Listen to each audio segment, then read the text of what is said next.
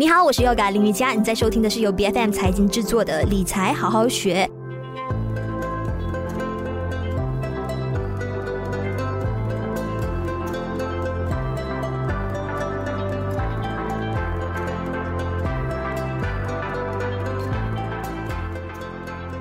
那现在大家哈主流的一个在探讨的一个问题就是，到底自己拥有的存款财富如何实现到长期的增值？当然，我了解现在有很多的朋友哈，就是感觉说，哎，钱怎么样存都存不够，想要花更多的话呢，就必须要赚更多了。那自然大家都会在想着说，哎，有什么？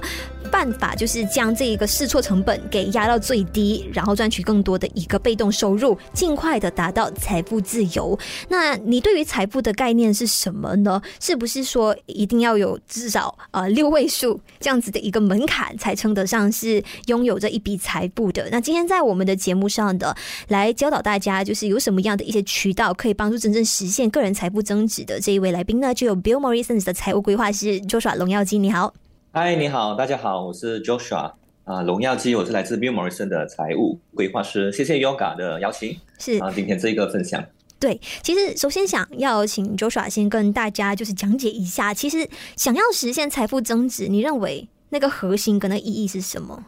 嗯，那么我本身认为啊，财富增值呢，其实呃，首先是因个人而异的，我们首先要需要了解自己个人的财富目标，因为每一个人的财富目标都不一样。嗯，哦，没有一定的一个啊胜利的组合。我先，我们先要做好自己的这一些，比如说最基础的啊这一些啊工作啊，你有一个很稳定的收入，那么你也有做好一些风险管理，哦，还有一些啊其他的一些规划，比如说紧急费用之类的，那么我们才谈上增值。增值就是说，将你一些呃额外的钱，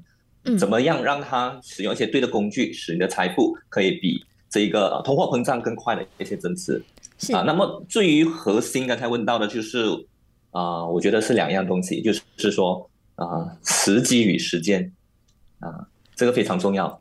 就你认为说，就是要在对的时间做对的事情，是，对对对，非常正确。因为大家可能会以为说，好像呃，能够致富的渠道就来去那几个，然后就一心想要去复制，可能以前好像呃，let's say 巴菲特投资股票的话，嗯、大家都用巴菲特那一套来进场，可是才发现说，哎。可能放在今时今日，可能不那么有效的。嗯，嗯也不，嗯，对，你可以这么说，但是我觉得啊，可能有效，对某些人有效，可能对某些人啊没有这么大效用，也是回到最基础的这个、嗯、啊规划和个人可以提啊承担的这个风险。那么刚才谈到的时机和时间呢，啊，我可能稍微啊讲解一下。嗯、时机呢，就是说在对的时机呢，你做出对的选择。嗯，怎么说呢？因为可能投资太过呃广了。那么，其实，在投资也有分很多不同的领域。那么，所谓的时机，就是说，可能我们现在看看，在这一这几年，可能是说五到十年，有什么比较有潜能的一些领域，或者是有前景的一些领域，那么就是一个很好的时机。我可以给一些例子，嗯，比如说啊，第一，当然大家很非常耳熟能详的，就是一个啊电动汽车的这一个领域啊，EV（Electric Vehicles）。说这电动汽车，基本上你接下来会看到市场上越来越多这样的一个推动。啊，国家和区域，所以电动汽车带动了很多背后的一些商机，包括这个电动的这个电啊、uh, battery 啊，这个怎么讲，就是啊电池哈，所以 battery 也带动了它需要制造这个这一个呃 battery 的这一些呃 metal，就是说我们的这一些金属，比如说 nickel、palladium、cobalt，这这这一个领域，嗯，都是可以去看一看的，或者是说这一个 AI 哦，呃人工智能，因为 AI 其实不止在我们的这个呃呃这一个建筑啊、呃，这个 manufacturing，嗯，哦，制造业还有很多金融业，它也用 AI，很多很多都在用这个这个人工智能，啊、呃，也是一个很好的一个领域，所以我们要抓紧这个时机咯。可能还有第三呢，就是一些再生能源，嗯、我们讲的 re reusable reusable energy，嗯，就很可能说是一些太阳能啊，或者是一些可以取代我们原有能源的这一些领域，我觉得都是一个啊、呃、啊对的时机，或者是说可能一些粮食上的一些。啊，我个人认为一些供应啊，因为现在可能会有国家之间的一些 tension，这些紧张，可能这就影响到这些是天然资源的供应。我觉得这个也是大家可以多关注的板块。对对对，对，所以这个是对的时机吧，我认为。那么时间呢，就是说啊，就是我们本身要让自己有耐心哦。啊，因为做投资财富累积是没有一夜致富啦，我相信。需要时间去等待收获。对对。要时间去等待，也不要太紧张。说，诶，如果是啊市场有些波动，会不会很睡不着？或者是说，诶，市场有很多机会，我就很心急，我是就想要去参与，但是没有做好一些功课。我觉得要给大家给自己多点时间去累积自己的财富，这很重要的。是是，那一般好像你们帮客户管理的话的，你们是给到多长的时间？你要让他们具备多大的一个耐心？呃，呃，这个很好的问题。那么。呃，我们都会看客户的这一个规划目的咯。如果他是说他是规划，他的规划目的是孩子的教育费啊，那么当然我就要看他孩子啊多大咯。啊，如果现在五岁，那么他教育费是十三年后才需要用到的，十八岁才需要，所以那个时间就是十八十三年。那么如果他是说退休，看他五年之后退要退休，十年之后退休，这个就是我们的所谓的时间的这一个呃期限。那么如果他说是三年后我就要需要这笔钱去做一某某东西，可能他的时间就比较短。所所以，这个是在于衡量是他个人的安排。嗯、对，那你们接触的客户主流的一个需求是什么？他们一般会有什么样的诉求？呃、主流的基本上是说，可能他们也有了一些基本上的投资，那么他想询问于我们还有什么其他类型的可以使他的组合更加啊多元化，所以他会找我们这方面的需求，就是说怎么去分散 diversify。那么第有一些需求是个人的规划了，比如说他要做一些资产规划，那么怎么将他的财富也可以在这个资产规划当当中来支撑整个啊、呃、这个架构也有，说也有一些是属于要做这一个风险管理，有没有一些特别的一些产品可以帮助我们做风险管理，再加上一些投资的呃这个收益，使他们啊、呃、也可以退休的更啊、呃、舒适。嗯，可以这么说。你们业内人的观察来看哈，你认为普通就是民众的现在会不会就是每次想到说财富增值什么的，都还比较停留在固定收益类型的投资，比如像是定存 FD，还是你有观察到，好像这几年会不会出现有一些变化的？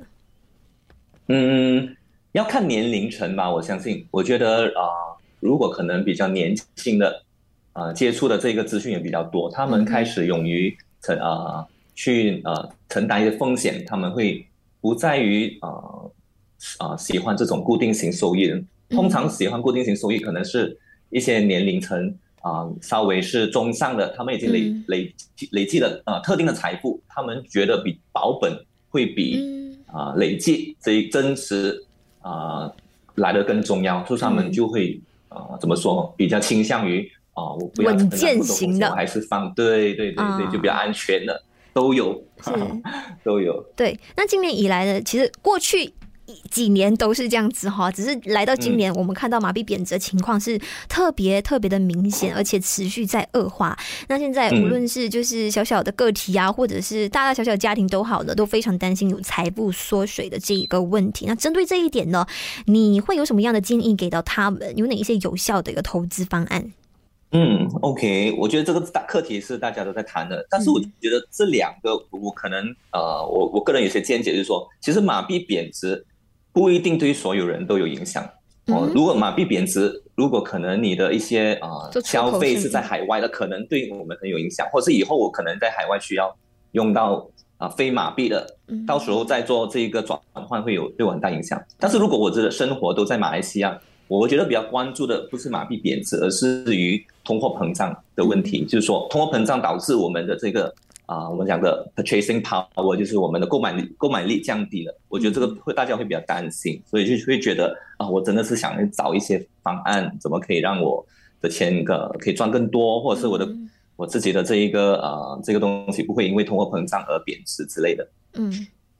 ，OK，嗯，因为。大家留意到说，好像今年起啊，市场开始在收水了。像刚才一开始，就像你谈到的啊，你个人认为说，哎，比较有看头的那一些领域呢，都算是成长型的板块。那他们是相当就是高度仰赖啊融资啊、借贷啊这样子的方式来营运的。那当市场开始快速收水，开始在猛呃就是激进的加息的时候，那这一些板块都是首当其冲的。那你认为说？大家有什么要注意的吗？是的，如果是说在这个投资方面，我们真的是要先做功课。哦，要先做功课，然后找适合自己的这个类型。嗯，如果是说，因为投资组合刚才有提到，就是说要给时间嘛，所以如果时间的话，啊、嗯。呃，我们会稍微做跟跟要了解自己在三年还是五年这个时间，如果有了之后，我们再选择投资的这一个呃这个产品，投资产品可能有销上销呃股票型的，可能是基金型的，还是属于这一种债券型的，我们要了解到底哪一种适合，然后我们要做一个啊这个八仙率的一个调整，就是我们讲的 allocation。啊，这个也是非常重要。可能有一些人在股票当中，他只他只觉得二十八仙，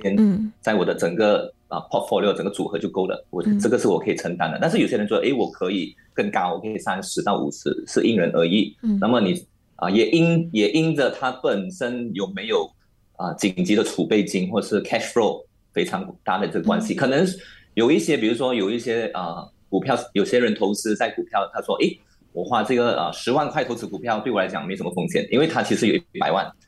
在银行。但是有些人十万对他说，这个就是我所有，当然就非常大的风险，这是非常不一样的。嗯嗯，OK，像是你们公司所提供的呃财富管理的服务当中呢，是不是也有分为就是短线跟中长线不同的啊、呃、解决方案？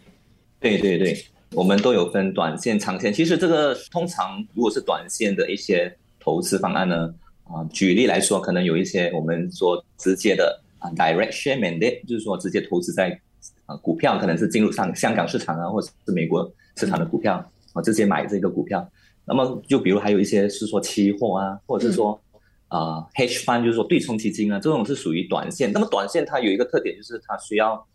非常呃活跃的去做这个呃交易，我们叫 trading，是以这个交易为为主哦，所以当中这个交易为主，就需要有非常好的一个操盘手哦，我们要筛选。那么如果是中长线呢，就是普遍上我们啊基本上都有接触到的，就是属于基金型啊，unit trust、债券啊，bond 啊，或者是说一些组合啊，portfolio 也是在于基金海内外的基金，或者是说一些我们说啊，REITs 呃，real estate investment，这个 trust 就是可能一种呃产投这么怎么说啊，就是啊房产业型的这个连接性投资。或者是一些 ETF 啊之类的，说这些是中长线，中长线就比较我们比较注重的是于它的基本面哦，这个公司的前景在三五年会不会有更好的发展，所以这个基金就会投资在这些领域之类，或者是一些啊啊 industry 就是一些行业之类的，嗯，所以这这两个为为为主，我们都有在进行为客户。嗯，那这一些类型的托管的服务，你们是有好像收益上的一个保证的吗？还是你们怎么样跟客户管理好接下来的预期？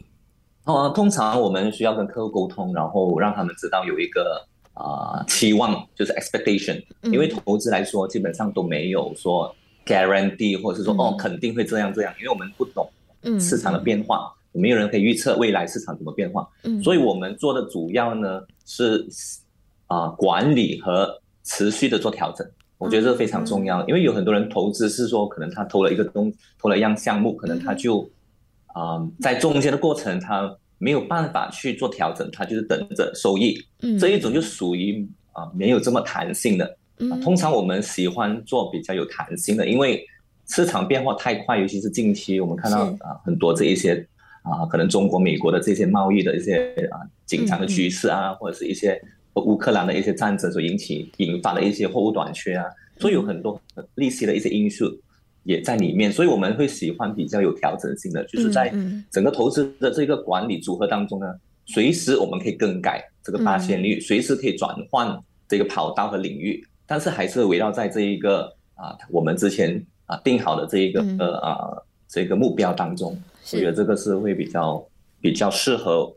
啊客户的这个胃口。嗯，那一般上就是好像会有收益上的一个保障嘛，就只就是至少不会呈现负数、负增长的一个情况。其实是有一些产品是有的，比如说是一些债券，如果我们筛选到比较不错和稳固的债券，当它到满期之后，它肯定会给可以客户这个本金加上它每一年的这一个债券的这个收益。所以在筛选债券方面也要非常的谨慎哦，就筛选一些可能是比较属于银行啊，或者是说啊。保险公司在海外就是比较大型的这一些比较稳固的，嗯，这些行业，嗯、那么它相对它的债券的这个这一个呃稳定性就会比较安全，也会给到客户一个安心。嗯，是因为其实这段时间也开始听到身边越来越多朋友说：“哎呀，手头上有钱啊，就是要怎么样去制造更多的被动收入。”那当然，我们主流的一个想法就是说：“哎，学投资喽。”但是不是每一个人学得会，嗯、不是每一个人都这么好的、这么理想的一个手气这样子。嗯、所以我们说呢，自主投资的一个试错成本其实也是相当大的。那一开始可能你要交很多学费，那你之后呢、嗯、才可以稳定的获利。那你站在就是理财的一个角度来看的，你会怎么样给出就是我们的听众建议，要怎么样去评估，还有确保啊自己是不是有具备自主投资，并且呢稳定创造收益的能力？嗯，这个问题也非常好，因为我们遇到很多客户，他们有一些也因着可能了解不清楚，就听别人的一些意见，嗯啊投错了一些项目，导致于可能是平台上被。啊，冻结啊，拿不回钱之类，或者是说，也有一些是不是产品或者问题，而是可能投资错时机而造成的，或者是有一些是投投到那一些是有诈骗成分的对对对对，都都会有。嗯，对对，所以所以刚才提到的，啊，自主投资试错这个成本的确的是有在那一边的。那么也不是说完，我我个人呢，我其实还蛮中立，就是说。呃，投资还是要自己做一些功课。其实有一些自己可以投资的，我也很鼓励他，我们自己去学习哦。嗯、但是因为我们可能掌握的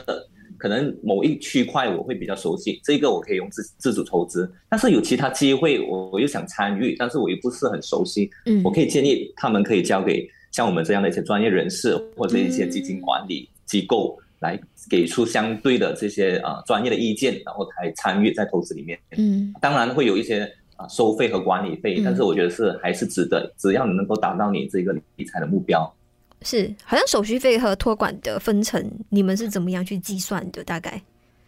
通常呃，市场拥有不同类型的这一个啊、呃、手续费，有一些呢是在于我们讲 upfront fees 啊、呃、服务费，就是说可能你投资的一个数目，再加上啊。呃几个趴的这一个服务费，可能是啊两趴三趴到五 percent 这样的一个服务费。嗯、那么有一些呢，它也没有收取这一个呃 upfront，它可能是在于每三个月在里面，当你一边投资，它一边收取一部分。嗯、那么相对对投资者会比较啊啊啊有安全，嗯、也也会对于投资者的这一个获利啊、呃、会比较快，因为你 day one 投资那个数额就是你进市场的那个数额。当你赚到钱，慢慢他才从当中扣取一些啊分成，这样啊都有不同类型的。当然还有一种就是，如果是客户是全权将一一笔庞大的资金交给某某的基金经理去做他的这个 mandate，我们说说 mandate 啊，那么他的这个就会有多一个啊 profit sharing 的这个分分成啊。当当这个投资达到了某个收益以上的，他会做这个分成。是，那资金上会有门槛吗？就说，哎，要是我几千几万的话，也能够参与吗？还是说你们就只是帮高净值人士做管理？呃，其实都呃有帮不同阶层的人士做管理。其实是从区区的马币几百块，哦，每个月到几百万的这个。啊，这个数额都有不同的产品可以，I mean fit into 他们的需求，所以其实是蛮多元化的，都没有说特定非常高的门槛，从最低的到最高的都有，只是说你能参与的这个组合可能有点不一样啊，有一些有一些需要特定的一些数额，你才能够直接参与在一些。比如说海外的投资啊，嗯，用美金或者欧元的这些投资，嗯啊，我觉得这个是是是这样子的一个做法。还有一个部分是我想要了解，但是如果你们不方便回答也 OK。是我我在想说，好像特别是这一两年，我们看到股市的这个波动非常的剧烈。那你们 Bill Morrison，你们是怎么样去调整你们的策略？如何去 reposition 你们的 portfolios？方便透露吗？嗯，当然我不能够代表 Bill Morrison 的整个整个这个呃专业团队去去去执行，只是我从个人看法方面呢，啊，我我们会啊做很我们说 active monitoring，就是刚才我谈到的，就是管理方面的调整是蛮迅速的。嗯，OK，我们会蛮迅速，就会看市场的变化，我们会将啊这一个比如说啊得到了很固定的收益，我们会 take profit。然后如果是股市在向往下滑的话，我们也不会。啊，太过于心软，我们会 cut loss 啊，我们会止损。嗯、OK，那么现在我们也有这样一些很鼓励我们马来啊，尤其是马来西亚的投资者，将一些资金转于一些海外的一些投资，就是用美金或者是欧元，嗯、或者是新新加坡新币挂钩的，因为这个是整个市场，我们对于啊很多，如果是说你有打算孩子以后在海外求学的，或者是你的退休生活有可能也需要用到外汇的，呃，其实这个时候你做准备，用这些美金，嗯，或者是海外的汇率去投资会来的比较好，因为对于整整体来说，大家对马币未来还会不会贬值，其实大家都没有抱很正面的这一个展望，所以我觉得是需要，我可以鼓励大家可以增加一些啊用外汇投资的这一个部分，我觉得是非常重要。是，哎，你我刚才你提到的一个重点呢，就让我就是有延伸出来一个想法，就是说好像啊现在呃一些。中产阶级的小家庭，就是说，哎，刚新婚的，然后他们就是有计划要有孩子，然后可能会想到比较长远，就是哦，未来如果孩子要到哪里去升学、去深造，那我们就可以做一个相应的投资上的部署。对对对对对，就是就是这个意思。对，嗯，对，就是说，比如说，OK，我给我一个就一个例子，比如讲我我有个孩子，我现在我有两个孩子嘛，嗯，就啊一个六岁一个四岁，嗯，那么六岁的其实我们都有。打算说以后可能新加坡是一个选择，他求学大学的时候，嗯啊，或者是啊 Australia 澳洲。那么在比如说我们看回现在求学费，在新加坡可能他那个学啊学科需要这个呃啊一百千，就是十万新币，right？嗯，在这个时刻，这样十万新币对于现在马币来说，可能我就要准备三百多千马币的这个资金。So 当他十八岁的时候，我可以让他去读书。但是如果今天我已经有有这个目的，说他以后。我都想他让他在海外读书的。万一当我已经累积了三百千马币，但是因为汇率的关系，马币贬值啊。如果说，那么将我在 convert 的时候，在转换的时候，可能不是一对三点多，可能是一对四或者是一对五。We don't know。所以到时候可能我的三百千马币就不足以换成一百千新币，那么可能他的求学目的就可能达不到一百八千啊。倒不如现在我有这个目标，我就先开始。每个月或是定期的将我的这个马币转换成美金或者是新币来去做相关的这个投资，直到我当时他十八岁的时候，我只要确定那一个 account 那个户口有一百千新币，其实我也再也不担心马币贬值或者呃这个升值，也对我整个计划没有多大的影响。这个就是我想要带出的这个的一个概念。嗯，是。那今天的这个访谈呢，也给到大家非常大的一个价值哈，因为。呃，这个核心的一个理念就是希望大家可以有这一方面的一个啊、想法，就是多去杠杆专业团队的能力。但是当然呢，大家在做这一个之前的前提就是要先熟知，好像相应的这个单位他们的管理程序是什么，以及您即将面临的这个潜在的风险啊、又是有多大的。那也也希望说，就是大家如果说就是。认为自己并没有具备特别特别强、特别大的这个理财投资的能力的话呢，也不妨试试看这样子的一个做法。那今天在我们理财好好学做客的就有 Bill Morrison 的财务规划师周龙妖姬，非常感谢你做的分享，谢谢你，谢谢谢谢大家。理财好好学每周四更新最新的 Podcast 节目，关注 BFM 财经脸书专业就能获得更多节目的相关资讯。我是 Yoga 林瑜伽，我们下一次再见。